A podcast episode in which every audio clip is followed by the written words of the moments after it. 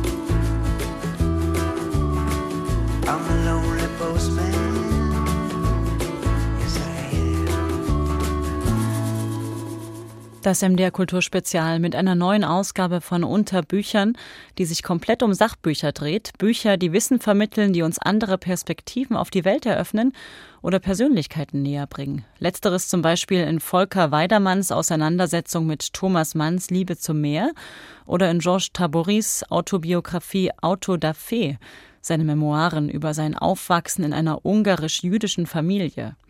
Außerdem tauchen wir in dieser Stunde mit Jens Balzer ein in die ungestümen 90er Jahre, erfahren in einem neuen Buch der beliebten Mattes und Seitz Tierporträtreihe etwas über die Kulturgeschichte des Luchses, dieses stillen Beobachters, der nach Europa zurückgekehrt ist, obwohl er zeitweise als fast ausgestorben galt.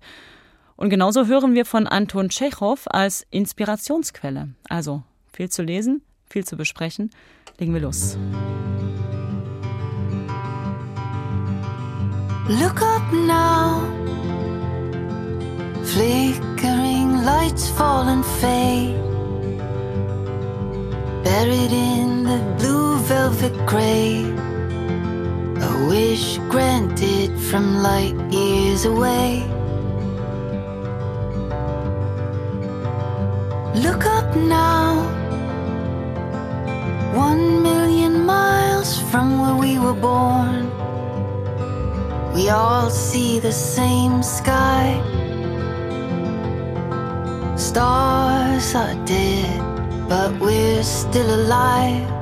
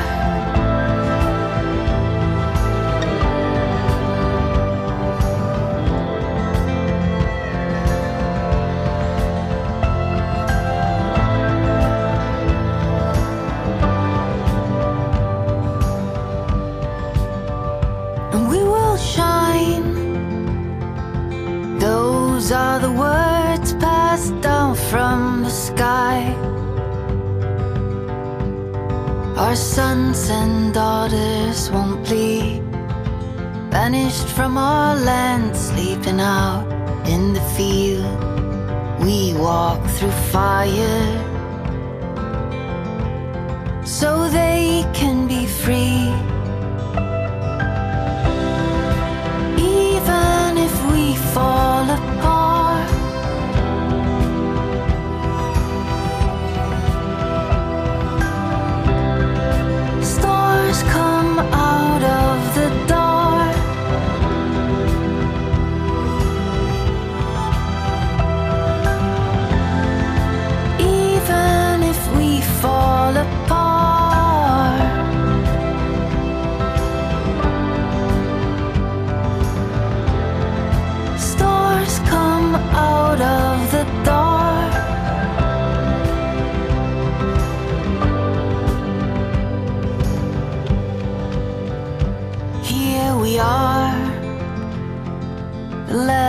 piece of land has been lost.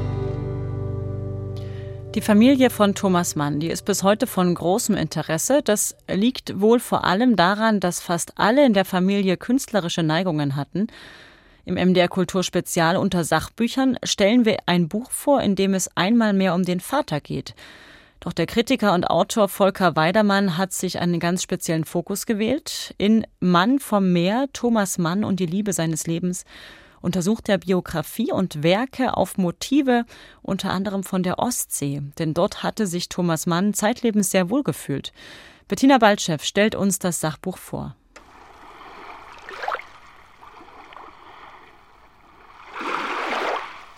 Die Füße im Sand, die Welt im Rücken, der Blick weit bis zum Horizont. Das Meer ist für viele von uns ein Sehnsuchtsort. Warum sollte es da einem Literaturnobelpreisträger anders gehen als einem namenlosen Erdenbürger? In der Nähe der Ostsee geboren, erzogen von einer Frau, die am brasilianischen Ufer des Atlantiks aufgewachsen war, zieht es Thomas Mann zeitlebens an die Küsten dieser Welt. Dass sie Spuren in seinem umfangreichen und gefeierten Werk hinterlassen haben, verwundert deshalb nicht. In seinem Buch Mann vom Meer geht Volker Weidermann diesen Spuren nach. Das Meer ist der stille Held all seiner Bücher. Das Meer, so hat es Thomas Mann selbst einmal beschrieben, sein Rhythmus, seine musikalische Transzendenz ist auf irgendeine Weise überall in meinen Büchern gegenwärtig, auch dann, wenn nicht, was oft genug der Fall, ausdrücklich davon die Rede ist. Entstanden ist eine Art Meeresbiografie, wie es der Autor selber nennt, eine biografische Betrachtung, die keine großen Neuigkeiten verkündet, denn das ist bei einem so viel beschriebenen Schriftsteller kaum möglich.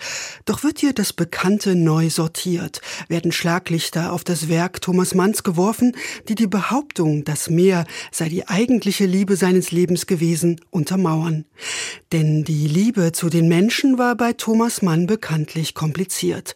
Als er 1900 1905 Katja Pringsheim heiratet, wusste er längst, dass er sich eher zu Männern hingezogen fühlte.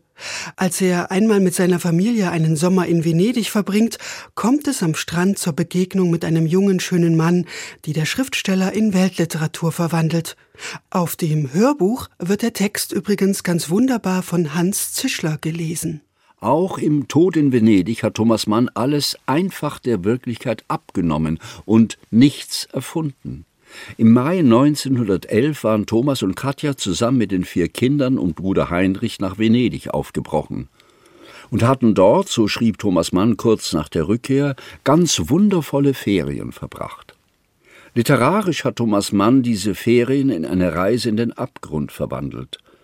Vor allem ist es eine Reise in sein Innerstes. Und schließlich versucht sich der Autor auch an einer Deutung dieser besonderen Liaison zwischen Mann und Meer. Dabei hilft ihm Sigmund Freud, der die Verbindung zwischen frühkindlichem Erleben und erwachsener Gegenwart wie kein anderer analysiert hat. Für Thomas Mann ist das Meer immer zugleich Erinnerung an das perfekte Glück der Kindheit und die ererbte Angst der Mutter, die unverwandt und unangekündigt von einem Tag auf den anderen aus dem Paradies vertrieben worden war, um nie zurückzukehren. So ein Mensch wird nie mehr auf sicherem Boden gehen. So ein Mensch vererbt seine Angst erzählend an seine Kinder. Eine Angst, die Thomas Mann auf unvergleichliche Weise im Schreiben überwindet. Als er im Sommer 1955 nach einem langen, bewegten Leben einige Wochen am holländischen Strand von Nordwijk verbringt, ahnt Thomas Mann nicht, dass es sein letzter Sommer sein würde. Um ihn nicht unnötig aufzuregen, verheimlicht man ihm die tödliche Diagnose einer Thrombose. Gut, also eine Venenentzündung. Ärgerlich, dass er dadurch von seinem Meer getrennt das Zimmer hüten muss. Hinzu kommt, dass ihm absolute Bettruhe verordnet wird und er vom Bett aus, so wie es jetzt steht, das Meer nicht sehen kann. Er fordert die Umstellung des Bettes. Der Blick aufs Meer kann nicht schaden. Doch selbst die kleinste Erschütterung muss unterbleiben. So bleibt das Bett, wo es ist. Er sieht das Meer nicht mehr. Thomas Mann stirbt sehr fern aller Meere seines Lebens in Zürich. Volker Weidermanns Mann vom Meer, Thomas Mann und die Liebe seines Lebens ist ein elegant verfasstes Buch mit einer originellen Perspektive, die dazu einlädt, das Werk des Literatur-Nobelpreisträgers noch einmal mit frischem Blick zu lesen. Vielleicht ja sogar am Strand. So die Einschätzung unserer Literaturkritikerin Bettina Waldschew. Mann vom Meer, Thomas Mann und die Liebe seines Lebens von Volker Weidermann ist im Verlag Kiepenheuer und Witsch erschienen. Das Buch hat 240 Seiten. Und falls Sie sich gern vorlesen lassen, das Werk gibt es auch als Hörbuch, eingelesen von Hans Zieschler, erschienen im Audioverlag. Musik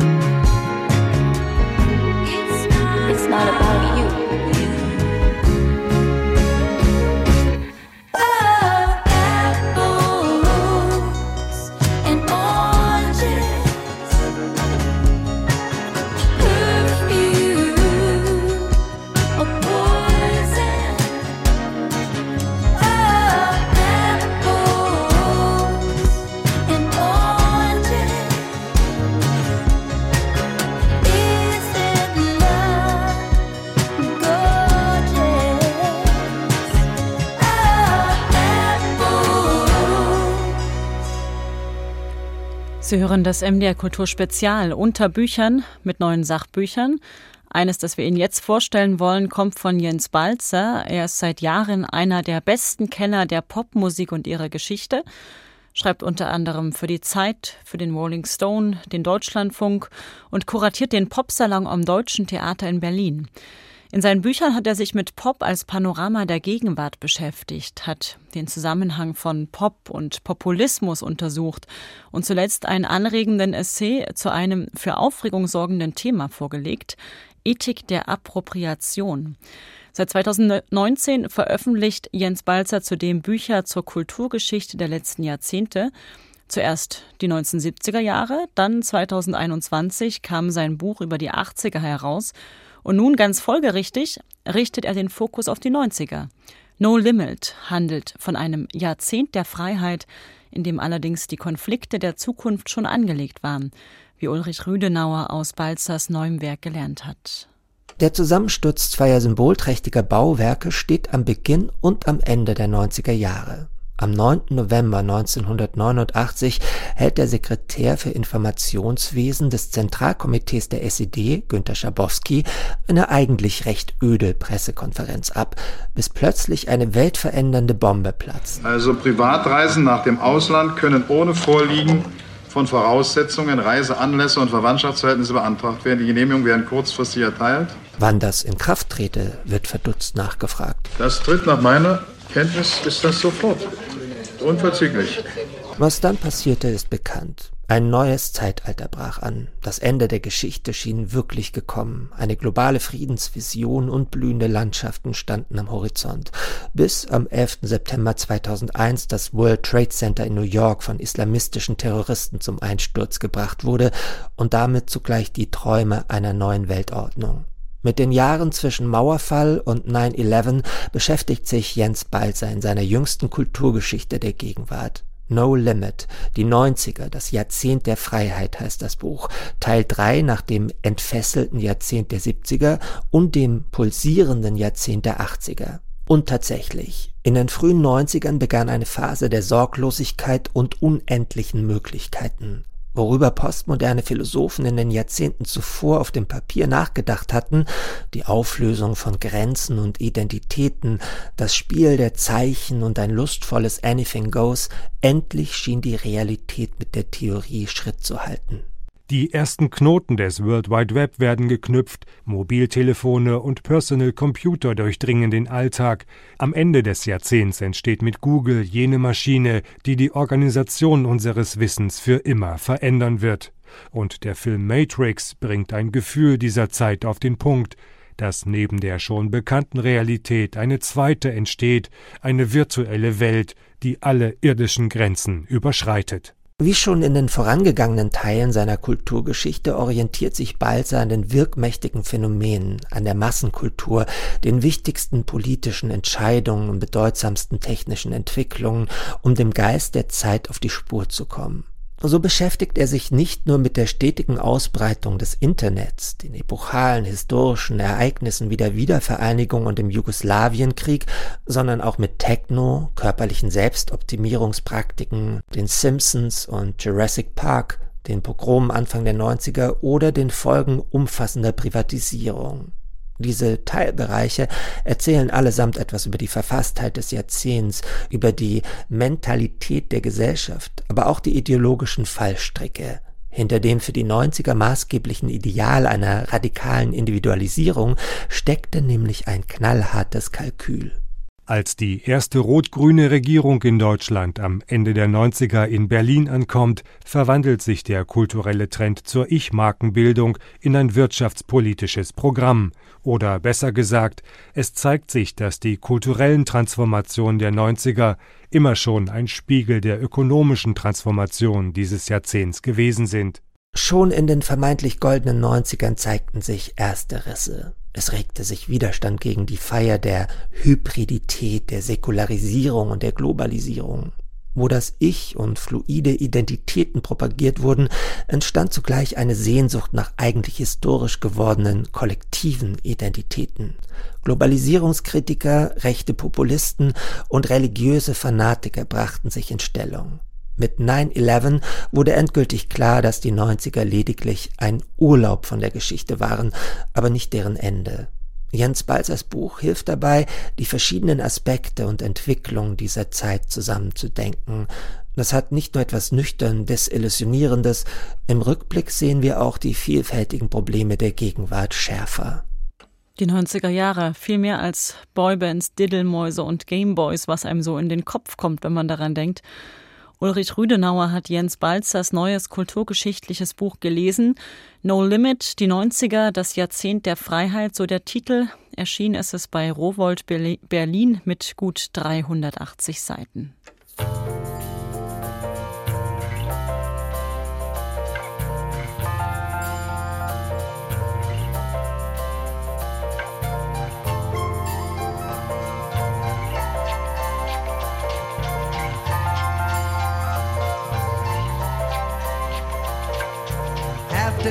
Sofa, curling up in cotton, looking for some soft soap on a TV.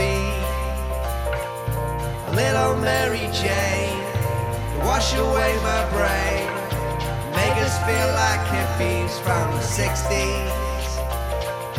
Lying here complaining that nothing's ever changing. Can't get off my butt to save my life. There's nothing we can do with Jesus on their side. The day that Bush and Cheney got back in.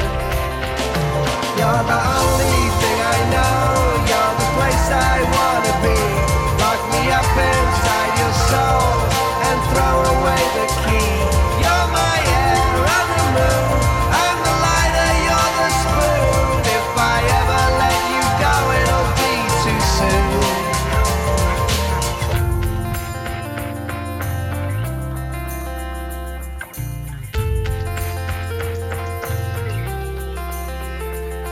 half alive on the sofa like a hungry little gopher, swallowing all the things I know ain't true. Up there on the screen, TV's little Jesus that like to pull my eyes out with a tweezer. You can't get up and riot, cause we're all so damn tired. Think I'll lie back down and read the Bible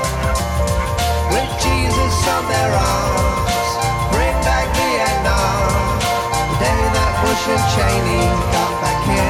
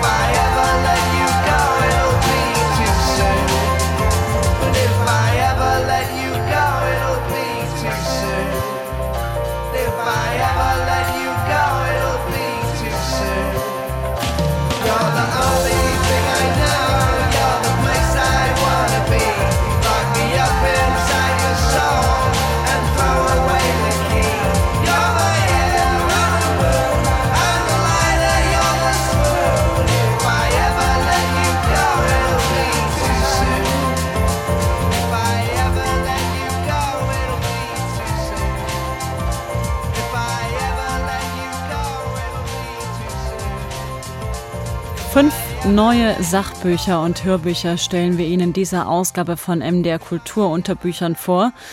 Eines nimmt nun das Leben von Georges Tabori in den Blick. Er war zeitlebens ein Weltbürger. Als Drehbuchautor, Schauspieler, Regisseur und Romancier genoss er internationalen Ruhm, stammte aus Österreich-Ungarn, schrieb seine Texte auf Englisch und wohnte zuletzt in Deutschland, wo er 2007 verstarb.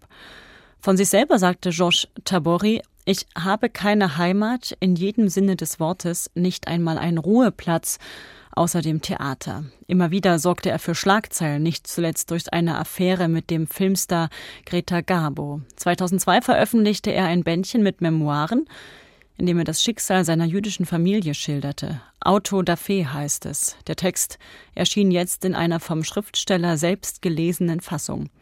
Unser Kritiker Ulf Heise zeigt sich von den Erinnerungen zutiefst berührt. Meine Erinnerung gibt nicht allzu viele Geheimnisse leer sondern stammelt und springt undeutlich hinten her. Mit diesem lapidaren Satz leitet George Tabori die Rückschau auf seine Jugend ein, die in Budapest begann. Dort kam er 1914 als Sohn eines Journalisten zur Welt. Was bei seiner Geburt passierte, wusste der Autor nur vom Hörensagen, aber als von Natur aus mit dem Talent der Selbstironie gesegneter Schriftsteller betrachtete er den Beginn seines Lebens im Alter mit einer Portion Gewitztheit. Ich nehme hier Abstand davon, schmutzige medizinische Einzelheiten auszubreiten, außer dass ich beinahe von der Nabelschnur, die um meinen Hals gewickelt war, stranguliert wurde.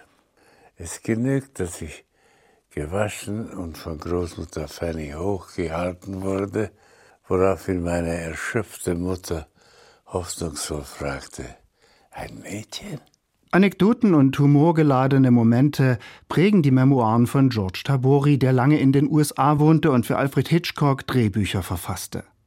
Da seine Mutter Österreicherin war, wuchs er von Kindesbeinen an mit der deutschen Sprache auf. Perfekt beherrschte er sie bis zuletzt nicht, aber gerade darin, dass er bisweilen Rade brecht, wurzelt der Charme seiner Vortragsart. Deren Zauber entfaltet sich besonders in einer Szene, in der er erzählt, wie sein Vater ihn in ein Bordell führte, um ihm die Welt der Erotik zu enthüllen. Also jetzt bin ich ein Mann. Das war die Gäste.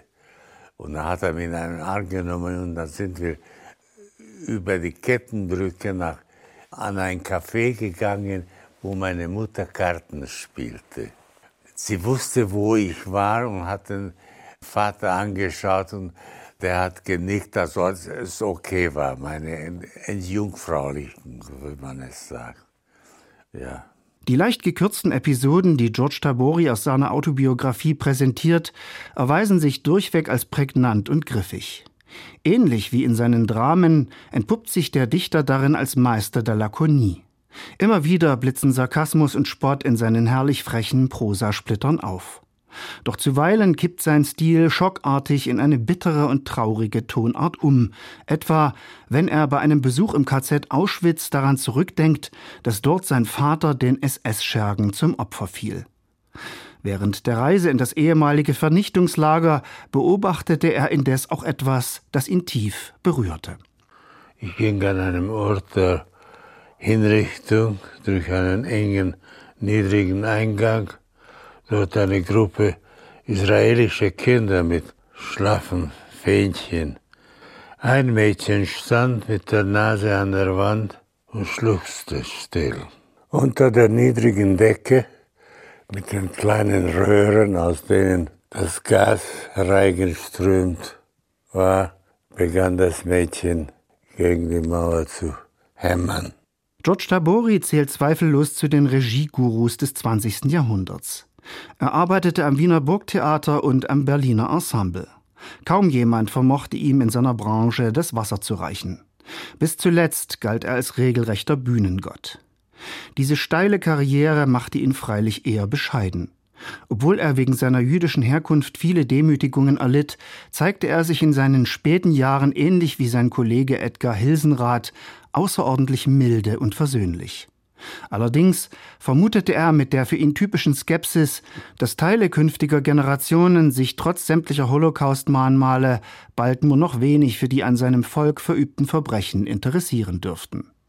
Mit diesem Urteil behielt er recht, denn Antisemitismus breitet sich gerade wie eine Giftwolke über Europa aus. Indem der Künstler seine Stimme hier aus dem Jenseits erhebt, steuert er gegen diesen üblen Trend. Ulf Heiser stellte uns die Hörfassung von Josh Taboris Autobiografie Auto da Fe vor, produziert vom Deutschlandfunk, erschienen im Berliner Audioverlag. Die MP3-CD hat eine Laufzeit von rund einer Stunde und ist Teil der mittlerweile sehr bekannten Reihe Große Werke, große Stimmen.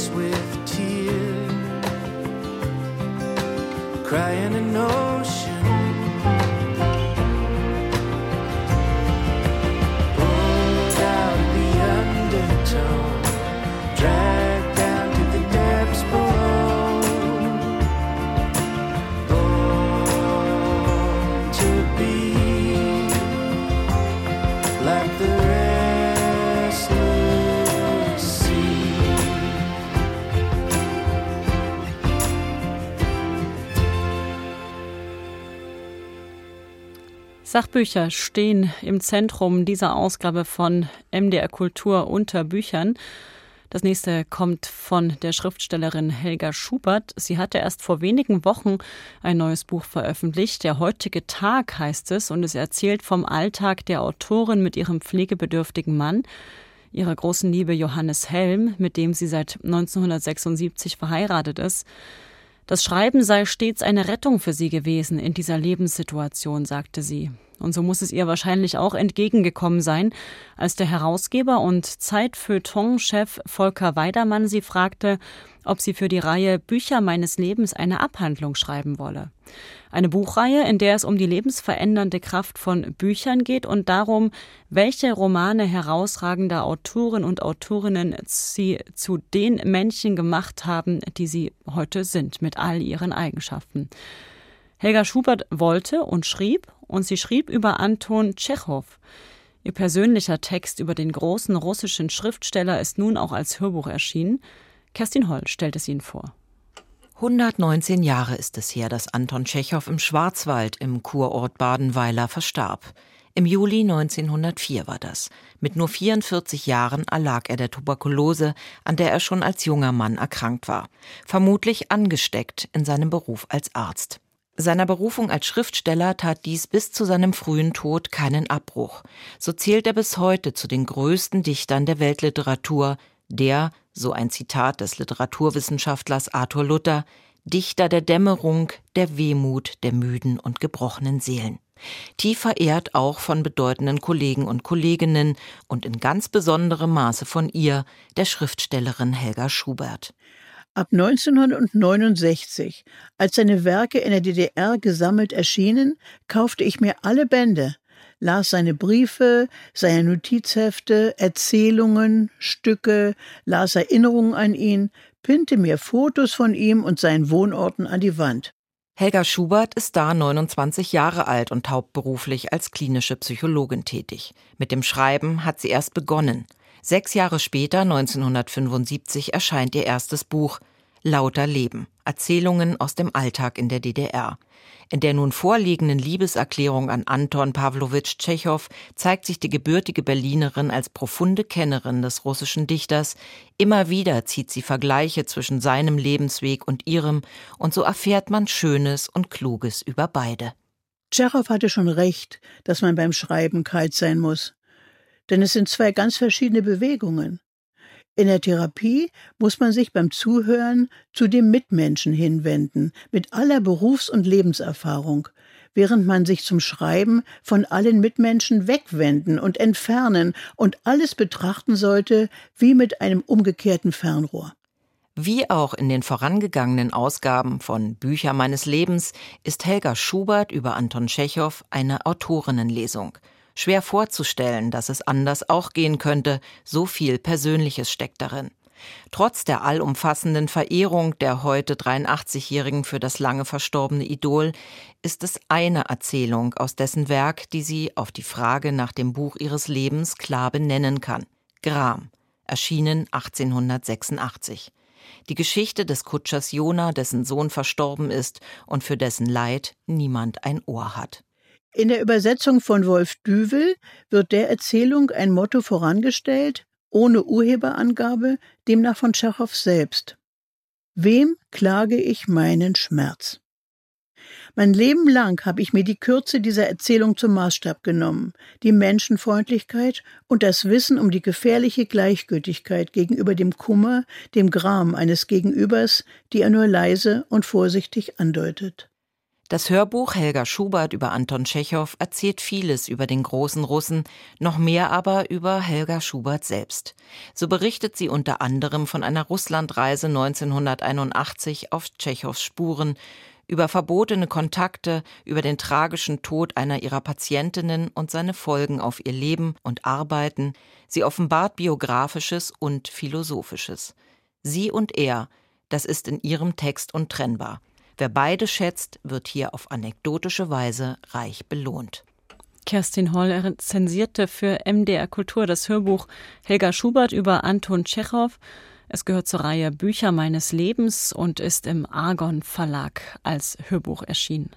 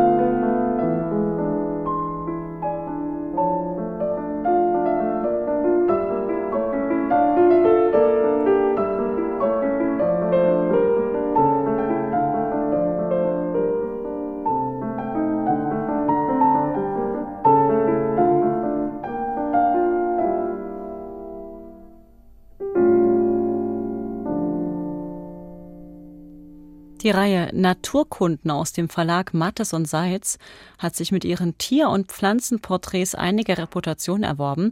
Zu Beginn wurden Tiere vorgestellt, die wir domestiziert haben die oder die uns normalerweise als Nahrung dienen. Esel, Hühner, Heringe, Schafe oder Bienen. Mittlerweile geht es eher um Wildtiere wie Hirsch und Fuchs oder Schmetterlinge. Nun liegt ein Buch über Luchse vor, die galten als ausgerottet. Seit einigen Jahrzehnten leben sie aber wieder in Regionen der Schweizer Alpen, im Bayerischen Wald oder auch im Harz. Geschrieben hat das Buch der Germanistikprofessor Bernhard Malkmus. Das scheint erstmal nicht so naheliegend zu sein, aber Malkmus forscht zu ökologischen Themen in der Literatur am Rachel Carson Center der Universität München. Und Sabine Frank hat das Buch von Malkmus über die Luchse für MDR Kultur unter Büchern gelesen. Genau genommen ist der Luchs eine sehr große Katze. Er ist rund 25 Kilo schwer, gut einen Meter lang, vom Kopf bis zum Schwanzansatz, ein kraftvoller, effizienter Jäger, der mühelos ein Reh oder auch ein Schaf reißen kann. Noch im 11. Jahrhundert erscheint er als eine Kreuzung aus Wolf und Fuchs. Vielleicht konnten sich viele Zeitgenossen den Luchs überhaupt nicht als eigenständige Tierart vorstellen, weil er so zurückgezogen lebte und kaum sichtbar war. Wie die anderen großen Beutegreife unserer Breiten, Wolf und Bär, war auch der Luchs ein Konkurrent des Menschen und zugleich Gegenstand der Verehrung. Viele Menschen reagieren auch heute mit Furcht und Ehrfurcht auf sie, eine Reaktion, die sonst dem Göttlichen vorbehalten ist. Der Germanist Bernhard Malkmus hat ein Tierporträt über den Luchs geschrieben und zugleich eine Meditation über die hochproblematische Beziehung, die wir heute zu den heimischen Raubtieren pflegen. Allen gefällt die Vorstellung, dass durch unsere Mittelgebirge wieder ein charismatisches Tier wie der Luchs streift, in den Köpfen der Menschen hat er sich mittlerweile dauerhaft eingenistet, als Mündel des Naturschutzes oder als konfliktträchtige Problemart, als Freiheitsemblem oder Hassobjekt. In der Vergangenheit bekannte man sich zur gnadenlosen Hatz auf den Jagdkonkurrenten. Ein ausgewachsener Luchs reißt im Jahr immerhin etwa 50 Rehe. Treibjagden und Abschussprämien sind überliefert. Das gefleckte Rückenfell wurde genauso gern als Pelz getragen wie das helle, zarte Bauchfell. Die Ehrfurcht hingegen war eher mythologisch-philosophischer Natur. Sein Leben im Verborgenen hatte immer wieder Spekulationen Auftrieb gegeben, er habe alchemistische Kräfte und verfüge über die Fähigkeit, seinen eigenen Urin in Edelsteine zu verwandeln. Der Mythos vom zauberkräftigen Luchsstein hielt sich über Jahrhunderte. Vor allem aber verehrte man das legendäre Sehvermögen des Luchses, die sprichwörtlichen Luchsaugen. Während der Umbrüche in der frühen Neuzeit schloss man wegen der außerordentlich scharfen Wahrnehmung des Luchses auf eine hohe Intelligenz und feierte ihn als Wappentier des aufstrebenden Empirismus und Rationalismus. Galileo Galilei, der mit seinem Teleskop weiter ins Universum gesehen hatte als je ein Mensch vor ihm, gilt als Protagonist dieser Bewegung. Er war Mitglied der Accademia dei Lincei. Diese Akademie der Luchsartigen war 1603 in Rom gegründet worden und zur Namensgebung heißt es der Luchs besitze nicht nur eine ausgezeichnete Sehschärfe, sondern auch die Fähigkeit, den Dingen auf den Grund zu gehen. Das bedeutete damals nicht weniger als eine Distanzierung von Glaube und Spekulation hin zu Anschauung und Naturbetrachtung. Diese Zuschreibungen könnten heute immer noch von Belang sein, bei aller Konjunktur irrationaler und unwissenschaftlicher Deutungsmuster. Doch sei es drum, Bernhard Malkmus konzentriert sich in seinem Buch dann doch eher auf den lebenden Luchs, der durch die Wälder und Gebirge streift. Das Zusammenleben mit dem Luchs wird nur dann möglich sein, wenn Naturschutz nicht ausschließlich als kulturelle Herausforderung gilt, sondern zugleich der Mythos von der totalen Beherrschbarkeit der Natur entkräftet wird, in unseren Köpfen und in unseren Herzen. So ein Ausschnitt aus Bernhard Malkmus Buch Luchse. Sabine Frank hat es uns vorgestellt, ein weiteres Exemplar in der Tierporträtreihe des Verlages Mattes und Seitz 143 Seiten ist es dick.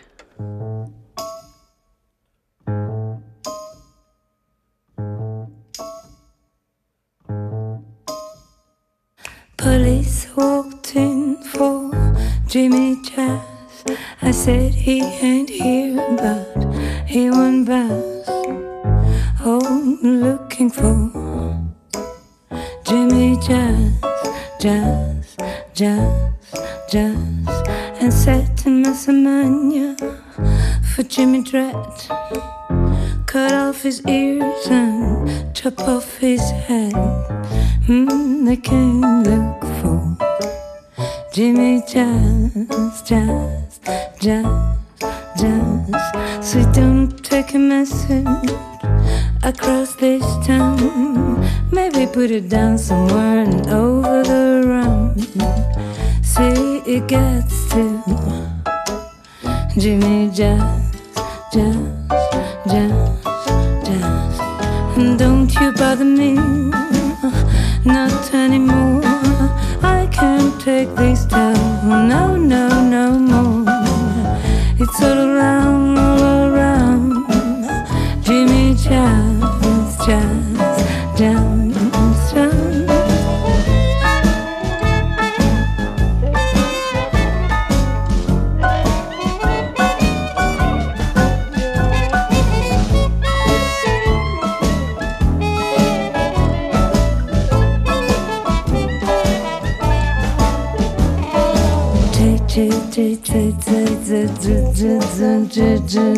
Jimmy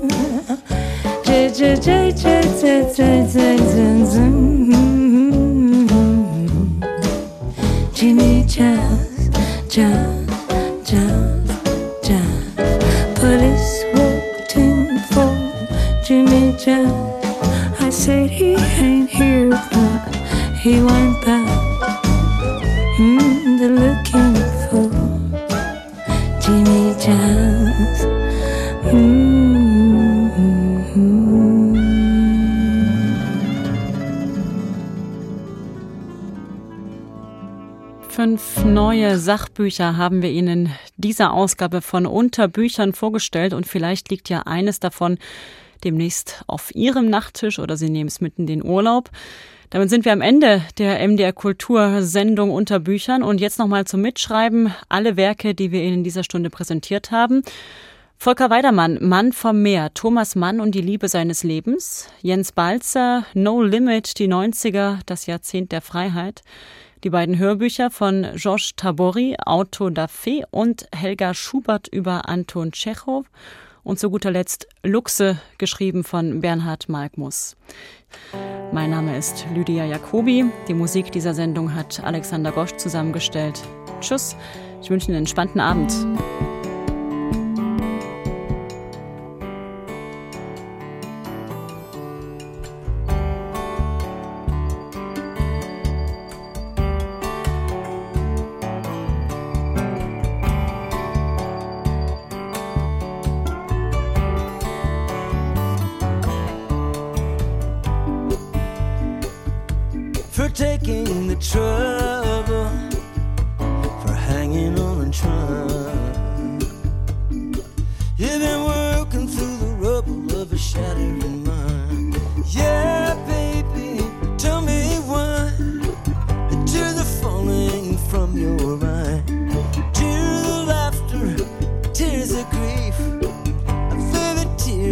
Captured thief. You thought that you were home free. You thought you had a will hand. But there were things about her you didn't understand.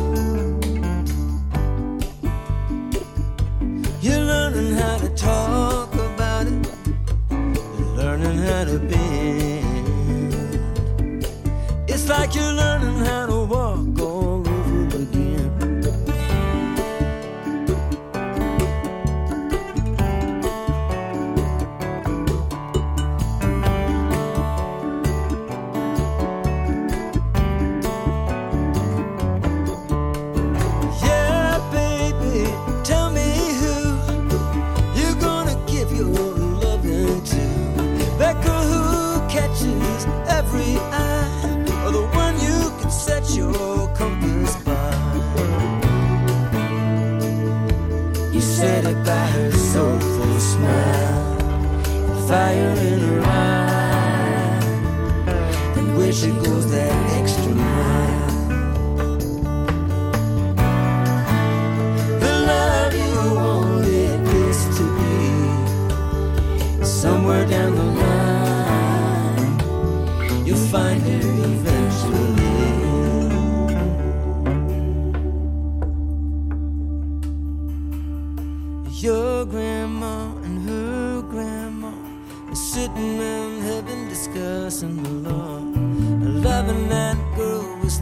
your crime.